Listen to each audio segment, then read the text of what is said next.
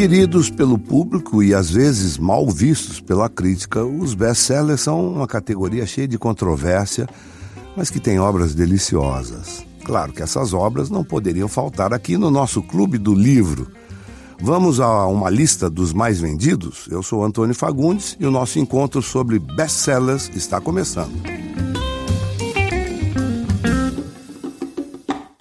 É, muitas pessoas me perguntam, mas e os best-sellers? A gente deve evitar? Eu, eu nunca entendi isso, é uma coisa completamente louca. Best-seller quer dizer mais vendidos, né? E os mais vendidos, é claro, nem sempre serão uh, os melhores para todo mundo. Tem depende do gosto das pessoas, né? Mas às vezes o fato de um livro ser mais vendido quer dizer que ele é bom, quer dizer que ele agradou o maior número possível de pessoas. Tem uma história de best-seller que eu adoro, que é de um, de um cara chamado Humberto Eco. Humberto Eco é um semiólogo, um cara que estudava o significado mais profundo das palavras e 90% da obra dele era uh, de ataque aos best-sellers. Ele achava que o best-seller usava fórmulas uh, para atingir o público e que isso era desonesto da parte dos autores. Uh, traduzindo rapidamente o que Humberto Eco pensava sobre isso. E aí, então, um dia, ele escreveu um romance. Ele quis escrever um romance e, naturalmente, para que não fosse um best-seller, ele escreveu as 100 primeiras páginas em latim.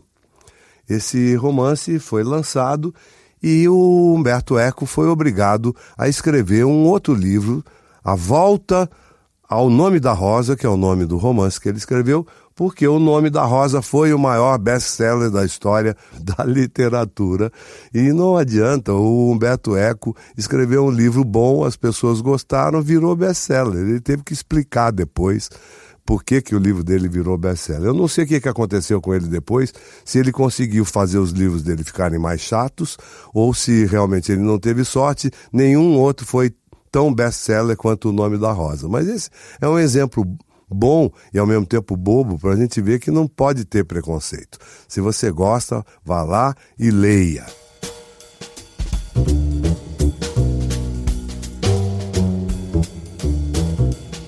Eu fiz uma viagem para a Índia uma vez e aí eu estava em Mumbai. Eu me lembro que eu estava num aeroporto lá que o, o chão era de terra.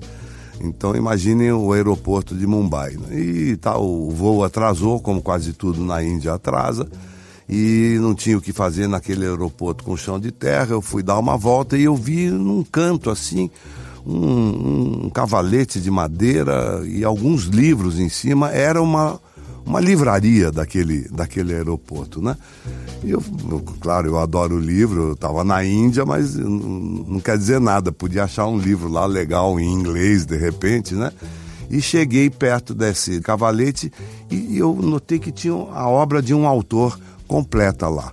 E quando eu cheguei perto, esse autor era Paulo Coelho.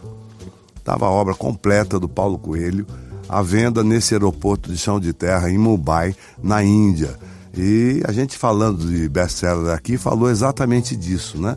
De preconceito. Só porque o cara é o mais vendido, você começa a achar que a obra dele não vale a pena. E lá na Índia, por exemplo, ele vale muito a pena a ponto de ter a obra dele inteira à venda. Ele recebeu uma comenda do governo francês por uh, serviços à literatura. Então, vamos deixar de besteira e vamos ler os nossos best-sellers também. Paulo Coelho é um deles que eu acho que vale a pena a gente ler. O Harold Bloom, que morreu hoje, dia 15 de outubro, que é o dia da nossa gravação, um autor americano maravilhoso, um crítico extraordinário e um crítico literário principalmente, e é um exemplo gozado também desse de best-seller. Ele escreveu um livro que ficou muito famoso, que chamava O Cânone Ocidental, que é um livro sobre literatura, onde ele eh, elencava os livros que ele achava que eram os mais importantes do mundo e que deveriam ser lidos. E tinha lá o Shakespeare, tinha Cervantes, tinha Kafka, tinha Joyce, eh, enfim, tinha uma série de autores que ele considerava eram os mais importantes para serem lidos.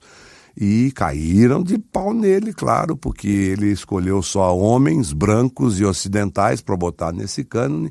Ele revidou as críticas que fizeram a ele, ficou muito conhecido por causa dessa polêmica e o que, que aconteceu com Harold Bloom? Virou um best-seller.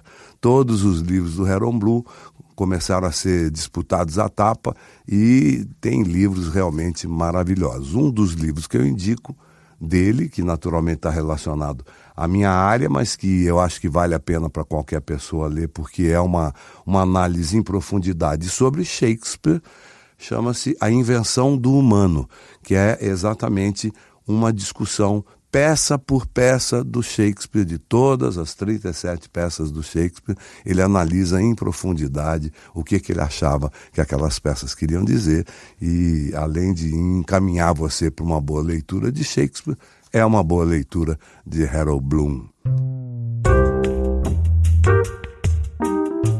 Então, falando de best-sellers, a gente tem aí uma série de indicações para vocês. Nós pegamos uma lista dos mais vendidos aqui. Na lista de não ficção, por exemplo, nós temos alguns exemplos disso que a gente estava falando agora, de livros que talvez não sejam uh, tão fáceis quanto aqueles que xingam de best-seller os livros comerciais talvez não sejam tão fáceis assim como Sapiens, por exemplo, que está sempre na lista dos mais vendidos e eh, não é um livro, digamos, que você possa ler na praia, né? É um livro para você prestar um pouquinho mais de atenção. Do mesmo autor, o Yuval Noah Harari, tem 21 lições para o século 21, que também é um best-seller, né? E assim vai.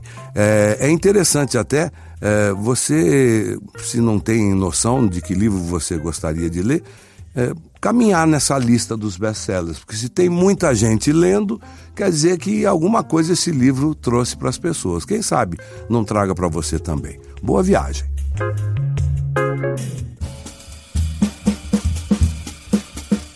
Aqui alguns comentários que nós recebemos de Alessio Dobrilovic. Ele escreveu bastante para nós. Olá, Fagundes, quero parabenizar pela iniciativa desse trabalho prazeroso, acredito tanto para quem faz e principalmente para quem ouve. O nosso povo está precisando destas dicas e incentivo.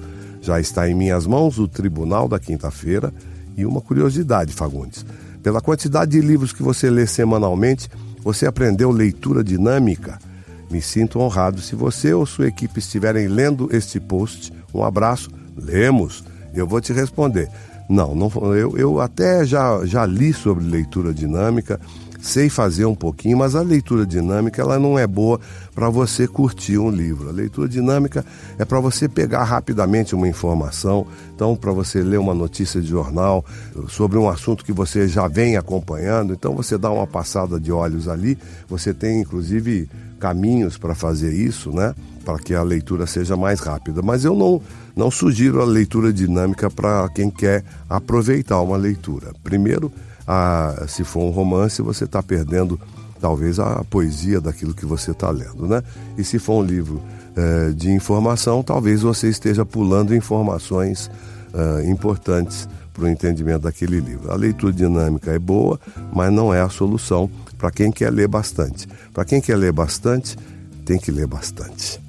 Né? E a Micheline Sarinho que disse: Desde as citações que o Fagundes faz na novela Bom Sucesso até ouvindo os podcasts, estou amando tudo. Que bom poder respirar essa atmosfera cultural. Espero que você esteja lendo também, Micheline. O Antônio Sirineu escreveu para a gente aqui dizendo que momento especial ouvir o Fagundes com o Clube do Livro. Brilhante. Minha indicação de leitura é O Pequeno Príncipe, onde o meu amor pelos livros começou. Esse livro é engraçado, porque todo mundo gosta de todo mundo. Ah, Pequeno Príncipe, mas você leu O Pequeno Príncipe? Tá aí uma coisa boa, né? Todo mundo brincava quando as misses diziam que tinham lido O Pequeno Príncipe, mas eu vou dizer uma coisa para vocês: é um livro maravilhoso, é um best-seller, é um bom começo de leitura, tem poesia, tem uma historinha muito bonitinha e não é todo mundo que goza do Pequeno Príncipe que leu. Então, por favor, aproveitem.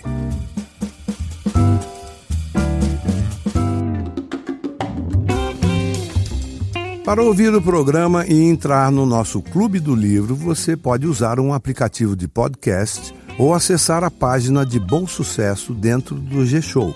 Nos aplicativos basta procurar por Clube do Livro. O programa é publicado às quintas-feiras pela manhã. Sigam o G-Show nas redes sociais, é só procurar por arroba G-Show e fiquem de olho em Bom Sucesso na TV e no Globoplay e nas novidades sobre a trama no G-Show. Eu sou Antônio Fagundes e apresento esse podcast com roteiro de Letícia Souza e Eduardo Wolff. A gravação e edição ficaram por conta do Thiago Jacobs e do Nicolas Queiroz. Use a hashtag Clube do Livro do Fagundes e mande sua sugestão, dúvida ou comentário. Semana que vem a gente volta. Tchau!